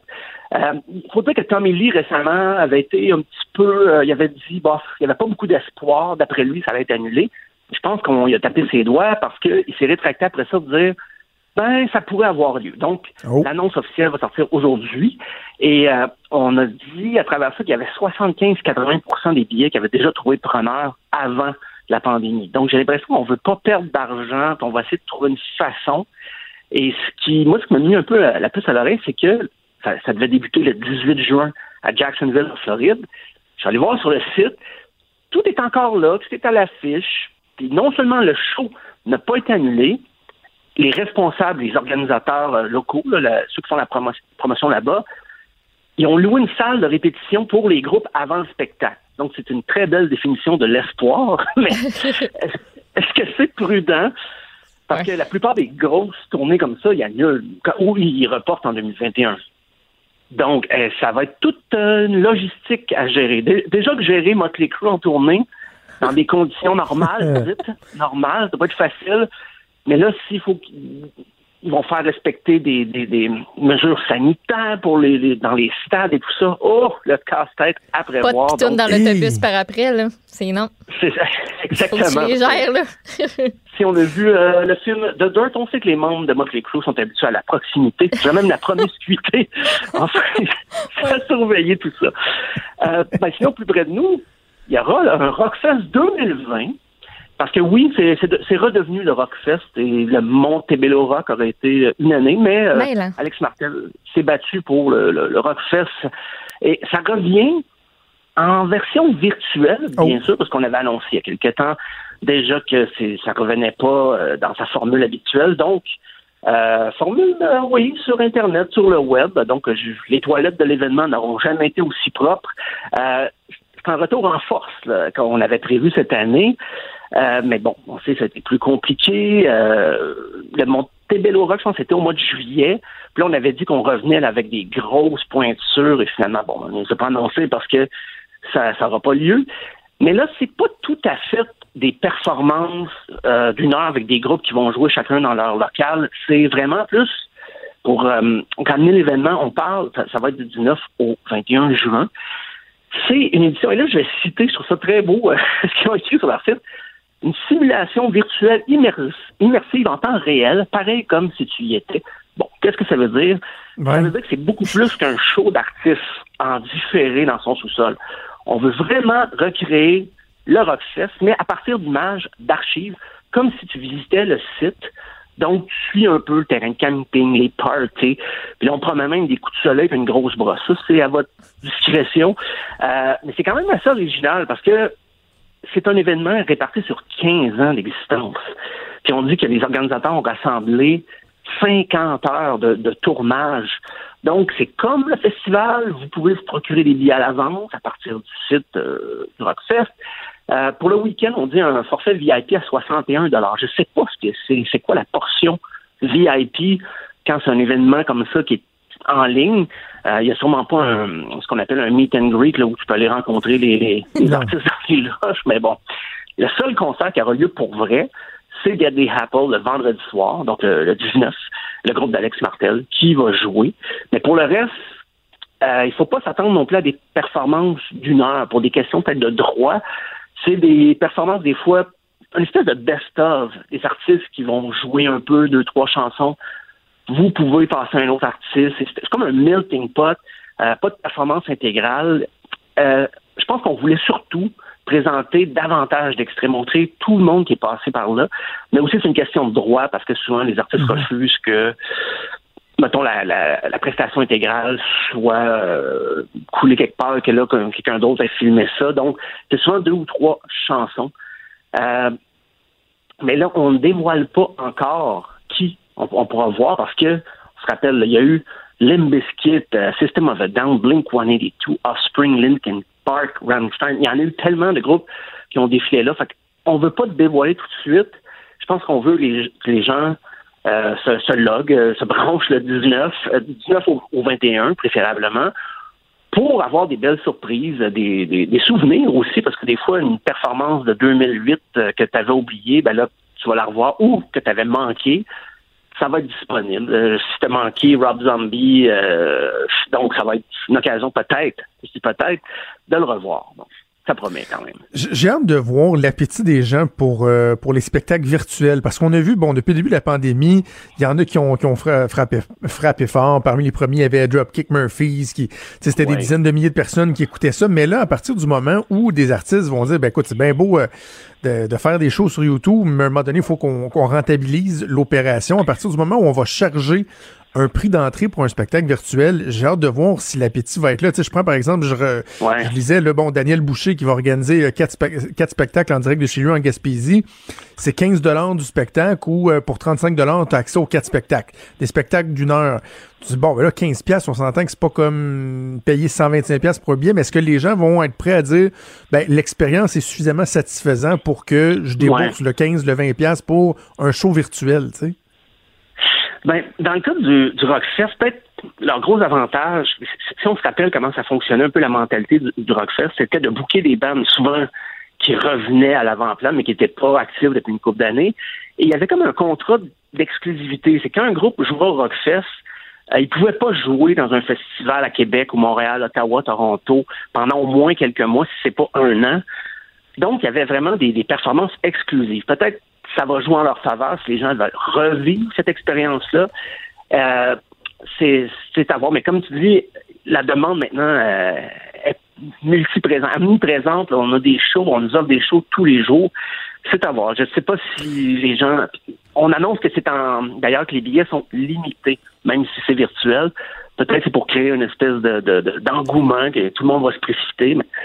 C'est à, voir, c'est à vérifier. OK. Je, vous fais un petit sondage éclair euh, aux trois. Mettons dans euh, trois semaines. On a l'occasion chacun d'assister euh, à un concert. Toi, euh, Stéphane, ce serait euh, celui qui chante la banane. Là. Euh. Ah, Philippe Catherine. Bon, Philippe, Philippe Catherine. OK, toi, Maude, c'est euh, Garth Brooks ou quelque chose de même, là, un artiste country là, que, Ouais. que tu tripes. Moi, c'est Mumford Sons, OK? Moi, c'est Mumford Sons. Et là, on nous donne le choix entre voir le spectacle en mode distanciation sociale, donc, euh, ben, potentielle crainte d'un rassemblement qui peut devenir une éclosion, euh, le feeling bizarre d'avoir des gens à deux mètres de distance, donc soit en mode distanciation, en mode parking ciné-parc, comme euh, le concept que Québécois, entre autres, veut mettre euh, de l'avant au Québec, ou en mode euh, virtuel, tu payes, puis t'as le show sur ton écran, tu mets tes écouteurs. Je vous laisse choisir, Stéphane, tu choisis quoi entre les trois? Un mode distanciation. Parce que juste voir comment il réagirait. Euh, C'est quoi que Philippe Catherine pourrait dire entre deux chansons avec ces circonstances-là? Je pense que ça serait mourant. Je, je l'ai vu en spectacle à quelques reprises et il improvise beaucoup. Euh, il y a un sens de la répartie euh, comme qui est approuvé. Euh, donc, je pense que ça serait ça. Parce que oui, c'est intéressant virtuellement ou dans une auto, mais je pense que vraiment, même à deux mètres de distance avec mes, mes amis autour, euh, on aurait du fun. Toi, Maude? Dans un char. Je m'organise Ah ouais. pour trouver une décapotable ou un toit ouvrant. Oh. On se traîne de la bière, après ça, on laisse l'auto là. Mais c'est ça qui me tanne un peu de l'auto. Tu peux-tu, comme, te mettre un peu. euh, pas gorlot, là, mais tu peux en prendre une ou deux. Tu as le droit de conduire après. Là, pas besoin Ben d'être oui, comme, comme dans un Ben oui, comme dans là, comme dans un quoi, cinéparc. Autant que Dans le conducteur soit en état de conduire. C'est vrai, vrai. Fait que euh, non, on, se- on s'amène euh, de la petite bière. On, on peut se lever si euh, c'est un petit toit ouvrant, là, puis on peut euh, chiller. Puis t'as l'ambiance du... Tu sais, t'es là, t'es en direct, t'es- la personne est quand même devant toi à quelque part, puis t'es avec d'autres mondes physiquement. Moi, ça m'énerve, le virtuel. De juste être assis sur mon sofa avec genre du popcorn, puis qu'il n'y a aucune ambiance autre que ma télé, comme dans le piton, ça me. Et que ça vient pas me chercher. Son... Euh, tu sais, j'ai je- des plans pour que je m'endorme, comme quand j'écoute un film, là, ça, ça, ça irait pas. Moi, ça dépend, ça dépend de ce serait où. Parce que si, mettons, Mumford Son en, dista- en distanciation physique habite Beauport à Québec, où la Oh, situation wow. est pas mal sous contrôle en ce moment au niveau de la COVID, je pense que je dirais, ben, je veux y aller en plus, avoir de la place autour de toi, tu sais, t'es Ben pas oui. tout, tout pogné, moi qui ai un petit côté agoraphobe. Mais si tu me disais, oui, tu vas aller les voir, mais au Brésil en ce moment, dans un aréna en, en mode distanciation physique ou euh, à Montréal, à l'auditorium de Verdun en ce moment, où il y a encore. Tu tu comprends ce que je veux dire? oui, oui. Mon, mon niveau de crainte, d'acceptation du risque Uh-huh. serait différent en fonction de ben, qu'est-ce que tu me proposes, tu sais? Ouais, Sinon, a- le, le ouais. cinéparc pourrait être une alternative aussi, euh, aussi intéressante. là. Moi, je suis loin d'être contre le cinéparc. Ce qui me parle avec le cinéparc en plus, c'est que t'as pas besoin de porter ton masque vu que tu restes dans ton petit enclos qui est ton auto. Ben, Tandis que si t'es à côté de plein d'autres mondes, ben la meilleure chose à faire, c'est d'avoir ton masque si t'es responsable. Mais je, je, je me verrais pas comme porter ça pendant deux heures de temps pour écouter un artiste. Je sais pas. J'avoue, hein. Tu sais, tu Tu sais, c'est à un moment donné. T'entends beaucoup taper des mains. Beaucoup taper des mains. Voilà, voilà. OK, bon, on va voir justement l'offre qui va évoluer au cours euh, des prochaines semaines, des prochains mois. Merci, Steph. On se reparle bientôt. À demain. Salut. Franc et nuancé. Jonathan Trudeau. La politique lui coule dans les veines. Vous écoutez Franchement dit. Avant d'aller à notre prochaine invité, Maude, euh, comme c'est son habitude depuis euh, quoi une semaine, Une un peu plus qu'une semaine, près, le gouvernement a dévoilé déjà son bilan euh, par voie de communiqué, même si le premier ministre fera le point euh, à 13 heures. Donc, euh, des chiffres qui semblent être plutôt Encourageant. encourageants aujourd'hui. Oui, c'est ce que j'oserais dire. Tu sais, reste que des décès, ce sont des, des décès, ce sont des vies qui euh, sont perdues. Donc, 20 décès supplémentaires. Euh, C'est le nombre de décès le plus bas depuis le 4 avril quand même. Et du côté des nouveaux cas, on parle de 295, nombre de cas le plus bas depuis le 25 mars. Donc, ça faisait un bout que ça n'avait pas baissé autant. Là, on est en plein déconfinement. Reste à voir comment ça va, euh, ça va se passer dans les prochaines semaines, puis comment on va voir évoluer notre, notre fameuse courbe. Oui, mais aussi avoir l'impact euh, week-end, là, parce qu'on le voit souvent le week-end, le, le, nombre qui semble descendre, les gens qui se font euh, moins tester, les décès, les confirmations de décès qui sont peut-être moins transmises. Donc, des fois, Mhm. ça remonte en début de semaine. Et là, on l'a vu pour un deuxième mois d'affilée que euh, au premier du mois, il y a un ajustement qui est fait pour Mhm. les décès qui n'avaient pas été comptabilisés. Quand même mangé une 165 claque hier, hier, là, ouais. avec euh, 165 euh, décès. Donc, quand même, au moins, la, la- la tendance du nombre d'hospitalisations, du nombre de cas qui semble être sur une pente descendante. Justement, bon, la pandémie a des impacts euh, dans toutes les sphères euh, de la société, particulièrement au niveau du transport. C'est intéressant le sondage qui a été publié dans euh, le Journal de Québec, Journal de Montréal ce matin, sondage léger. Les gens qui ont été interrogés à savoir, par exemple, est-ce que vous croyez que l'usage du transport en commun va augmenter, demeurer stable ou diminuer au cours de la prochaine année? Ben, sans grande surprise, c'est 60% des gens qui pensent que l'achalandage va diminuer. À l'inverse, 42% des gens pensent que euh, l'utilisation de la voiture, elle, va augmenter. Seulement 19% des gens qui pensent que ça va diminuer. C'est intéressant donc de mesurer aussi la perception des gens suite euh, à cette pandémie sur des projets existants. En comparant Montréal à Québec, on se rend compte d'un phénomène particulier, on dirait à Québec, où euh, le projet de tramway du maire Labombe semble perdre des appuis. 57% des gens qui voudraient, à la lumière euh, de notre nouvelle réalité, remettre le projet en question, contre 40% qui voudraient le maintenir. Le troisième lien aussi qui en prend pour son rhume, maintenant euh, 45% des gens qui voudraient le remettre en question, 50% qui voudraient le maintenir. Qu'est-ce que tout ça veut dire? On va en discuter avec euh, notre collègue chroniqueuse politique au Journal de Québec, Karine Gagnon. Salut Karine! Salut, Jonathan. Bon, est-ce que tu es euh, surprise de, ces données-là? Je le disais, bon, euh, le fait que les gens pensent que l'utilisation du transport en commun va diminuer, moi, je vois pas de grande surprise, mais de voir l'appui aux deux grands projets de la région de Québec diminuer, ça, c'est surprenant quand même. Ah oui, c'est quand même surprenant. Puis d'autant plus quand on compare avec euh, l'appui à Montréal envers les projets de Québec, là, on voit que c'est plus fort de ce côté-là qu'à Québec même. Alors, euh, c'est quand même euh, c'est quand même surprenant.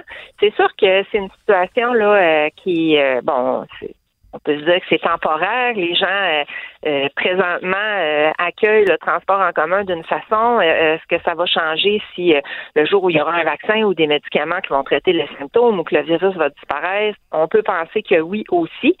Sauf que ça démontre quand même que les appuis sont très fragiles, puis qu'il y a beaucoup d'ouvrages qui attendent le maître d'œuvre du projet, c'est-à-dire la ville, étant donné que on voit que les appuis sont quand même euh, pas très forts. Là. En fait, euh, Ouais. moi je comparais là à un sondage qu'on avait fait avec euh, Léger en 2010.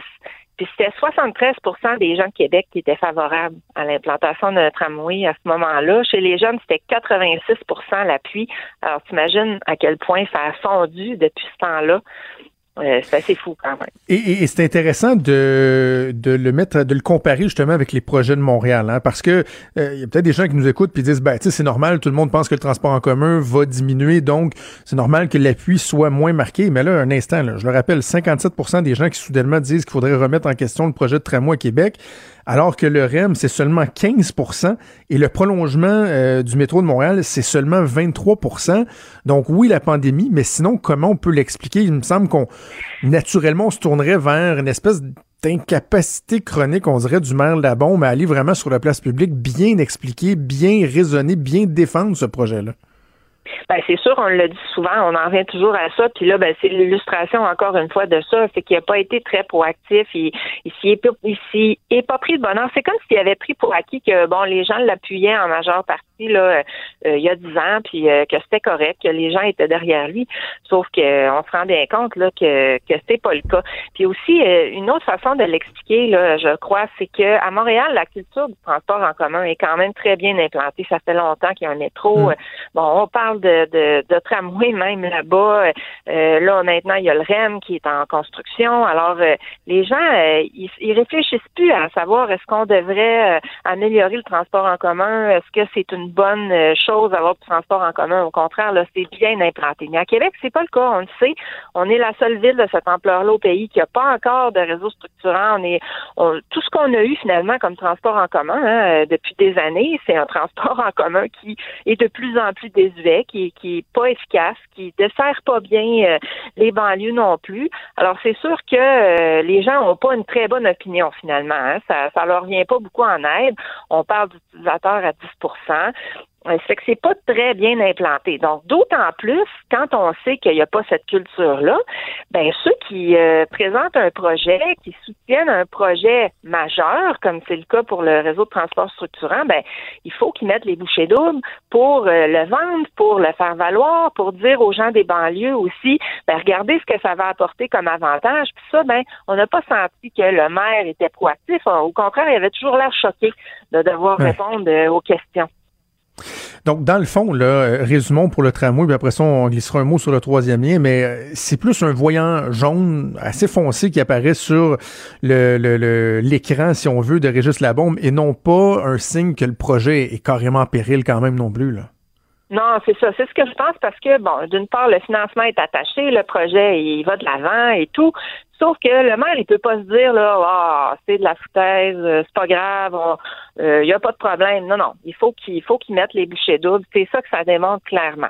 Et puis là, ben, quand tu abordes le projet du, euh, du troisième lien, dans ce cas-là, je pense que ce qu'il y a de, de différent, c'est que le financement n'est pas attaché, mais c'est aussi qu'on sait pas grand-chose hein, concernant ce projet-là. Faut rappeler que, qu'il y quelques temps avant la pandémie, on a annoncé qu'on le revirait complètement de bord euh, pour relier les deux centres-villes plutôt que de le situer à l'est là, ce projet-là est probablement victime de, finalement de l'inconnu qui l'entoure. Les, les, autorités l'ont pas bien expliqué encore. Euh, Monsieur Bonardel, le ministre des Transports, est pas revenu pour euh, pour en donner les détails. C'est sûr, on est tombé en situation de, survie. Là. je pense que ça, c'est le reflet de, de, de tous ces inconnus-là qui entourent le projet, le fait que les appuis ont fondu. Une chose est certaine, c'est que dans le cas du troisième lien, euh, la pandémie offre une porte de sortie en or au gouvernement concernant son engagement à débuter les travaux euh, avant la fin du premier mandat. Parce qu'ils vont dire, bah mais là, vous comprenez que avec la pandémie, personne n'aurait pu prévoir ça. on a l'impression que sans dire qu'ils vont euh, reporter le, projet au, calendrier grec, ça vient de leur donner une, une, petite marge de manœuvre pour pas trop précipiter les choses non plus. Là. Absolument. Puis il aurait raison de le faire. Puis de toute façon, moi j'ai toujours dit que je comprenais pas trop comment il ferait.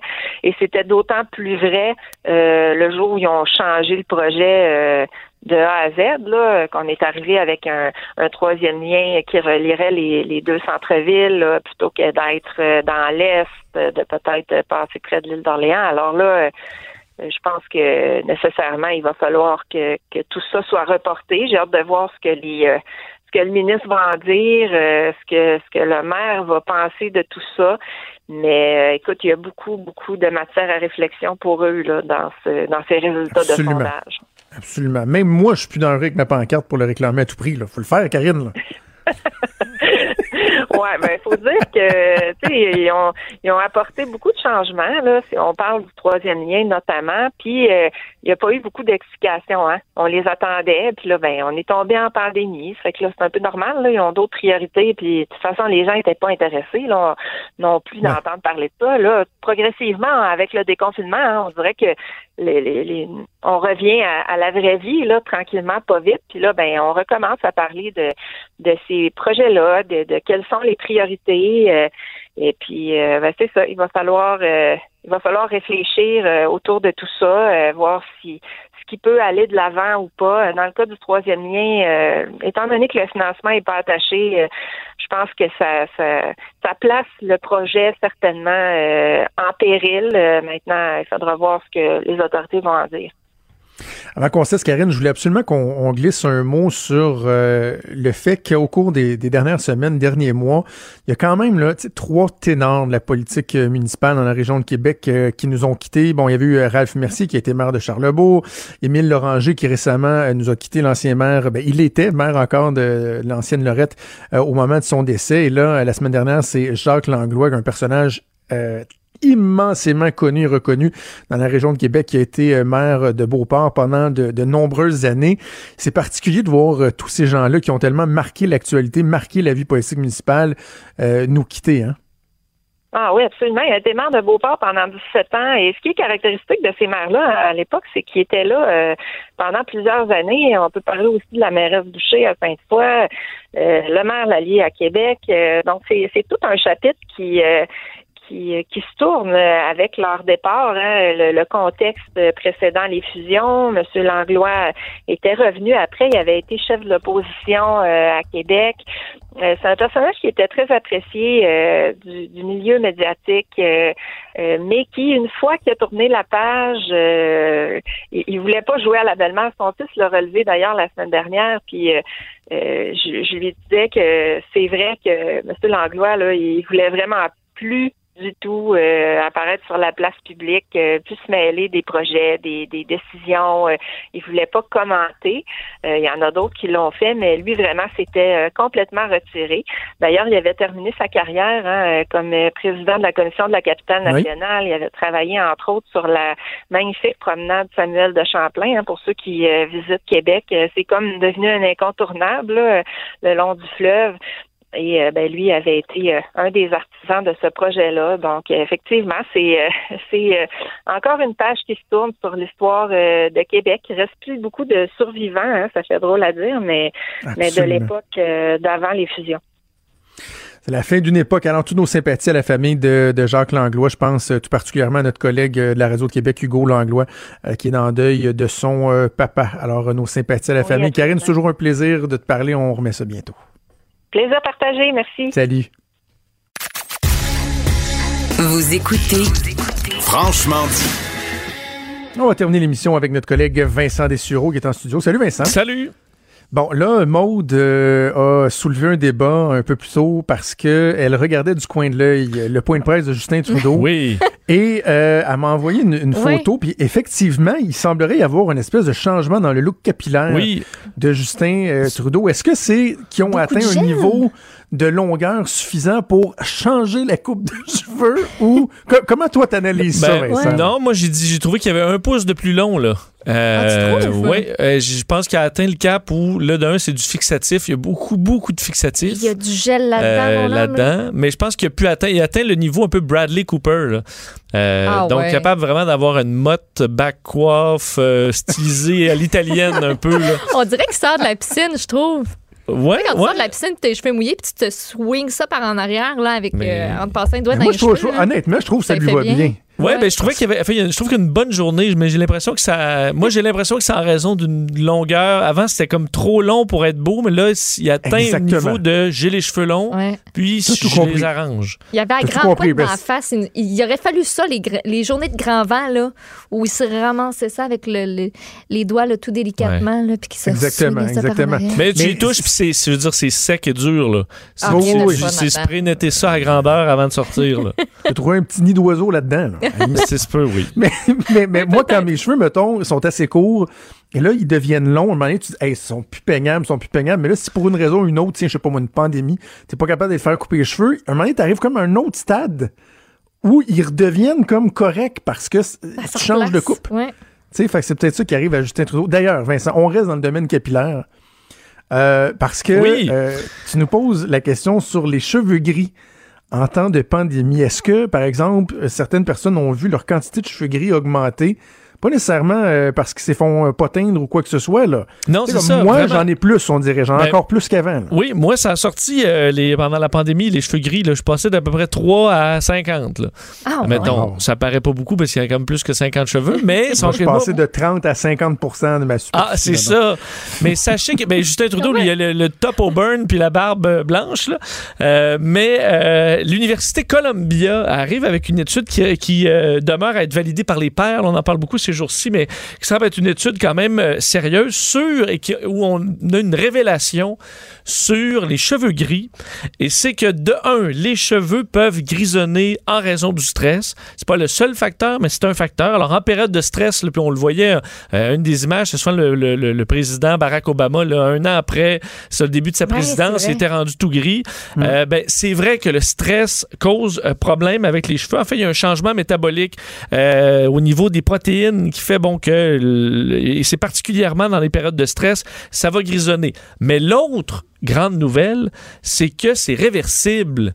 Le- No les, way. cheveux, les cheveux gris de stress peuvent redevenir colorés. En fait, ils s'en sont rendus compte en étudiant des, euh, des cheveux donc blancs ou euh, de, de différentes personnes euh, un peu comme des arbres. Tu sais, on va creuser une carotte dans l'arbre, on voit les, les années.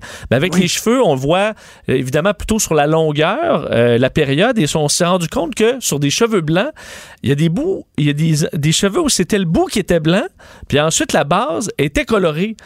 Et alors, on est remonté dans l'histoire de cette personne-là, pour dans son temps. Là, tu sais, à peu près un mois par centimètre, quelque chose comme ça. Et là, tu remontes un peu comme les anneaux d'un arbre. Tu dis, ben là, toi, il y a trois mois, là, qu'est-ce qui s'est passé dans ta vie? Et on s'est rendu compte que la blancheur arrivait et repartait au fil du stress pour certaines personnes. Entre autres, un monsieur, là, on donne un exemple, euh, qui avait euh, la partie grisonnée, mais jusqu'à ses vacances. Et après ça, le cheveu reprenait sa couleur euh, en vacances. Euh, alors, euh, C'est hot. ben, c'est intéressant. Une évidemment, on dit il y en a plein que c'est euh, en raison de de- d'autres raisons génétiques. Il y a la cigarette, il y a d'autres trucs qui peuvent et ça. Et on dit aussi des cheveux qui sont gris trop longtemps. Là, à un moment donné, ça revient plus. Là. Mais dans une courte période, donc après la pandémie, mettons cet été, là, les, les chiffres sont meilleurs. Vous commencez à vous détendre, vous allez au chalet, vous avez des petites vacances. Mais si vous avez grisonné pendant les mois de confinement puis de pandémie, puis euh, ben vous allez peut-être redevenir à votre beau brun, blond, euh, châtain vous, naturel. mais je trouve ça beau, moi. Mais surtout que, Ça, bon, je trouve ça beau. Tu sais, là, il y a plein de filles, là, des madames là, qui ont des repousses comme grises, blanches. Là. Je trouve ça beau. ouais. Moi, Les écoute, l'affaire. je trouve ça beau. Le, le- le- peut-être le- folle, là, mais je le trouve petit ça commentaire pour m'agacer que tu peux faire qui va m'atteindre le moins, là, c'est Oui. de me parler de mes cheveux gris. J'en ai de plus en plus. Puis, Ah, des fois, quelqu'un, de- comment c'est grisonné? Et je l'assume tellement, là. Ah oui, moi, je les arrache. avec ça. Bon, mais t'en as 3-4. Oui, c'est ça. On dirait qu'il pousse plus vite, fait que j'ai comme j'ai trois poils blancs il qui sortent. s'arrachera pas le côté des. euh, Non, c'est ça, hein. bord de la face. Faudrait que je m'arrache, Mais euh, la- je m'arrache le côté de la tête. Mais la bonne nouvelle, euh, Jonathan, pour ceux que ça dérange, parce que toi, tu pourras grisonner euh, en beauté là, et en paix, mais c'est qu'on pourra peut-être, en comprenant ce qui se passe, ben, avoir des traitements, évidemment, pour euh, causer ce côté réversible, même si on reste stressé. Alors, il y aura de la recherche en ce sens. Puis évidemment, c'est une mine d'or. là. Si on trouve un- une pilule là, qui redonne la couleur aux cheveux, ils vont en vendre pas mal. là. La mélamine qui fait la La pigmentation. mélanine, c'est Pas ça. la mélamine, la parce que- mélamine. J'ai déjà trouvé que sur la photo euh, promotionnelle de la station, je trouvais que mes cheveux n'étaient pas si gris que ça. Mais nos vrai. photos sont toujours prises à la fin de l'été, après les vacances. Peut-être que mes Hey, cheveux dégrisonnent un peu pendant l'été. Tu sais, parce que j'avais pas demandé de Photoshop. Ben, c'est vrai. confirmer, là. C'est vrai. Et l'étude rappelle que ça inclut également les poils de barbe et les poils pubiens. Alors, Voilà. vous allez rebrunir euh, cet été. Ben, c'est très réjouissant. tout ça. Merci Hein? Vincent, on t'écoute avec plaisir. Sophie pour tes nouvelles tantôt et avec euh, Mario cet après-midi. Un gros merci à toute l'équipe, à Achille Moinet à la mise en onde, à Frédéric Mocourt, à Mathieu Boulay. À la euh, recherche, Maud, je te souhaite une excellente journée. Bye. Tu passes donc une belle journée. Ben, passe Et, donc euh, une belle journée, toi aussi. On se donne rendez-vous demain à 10h. Salut tout le monde.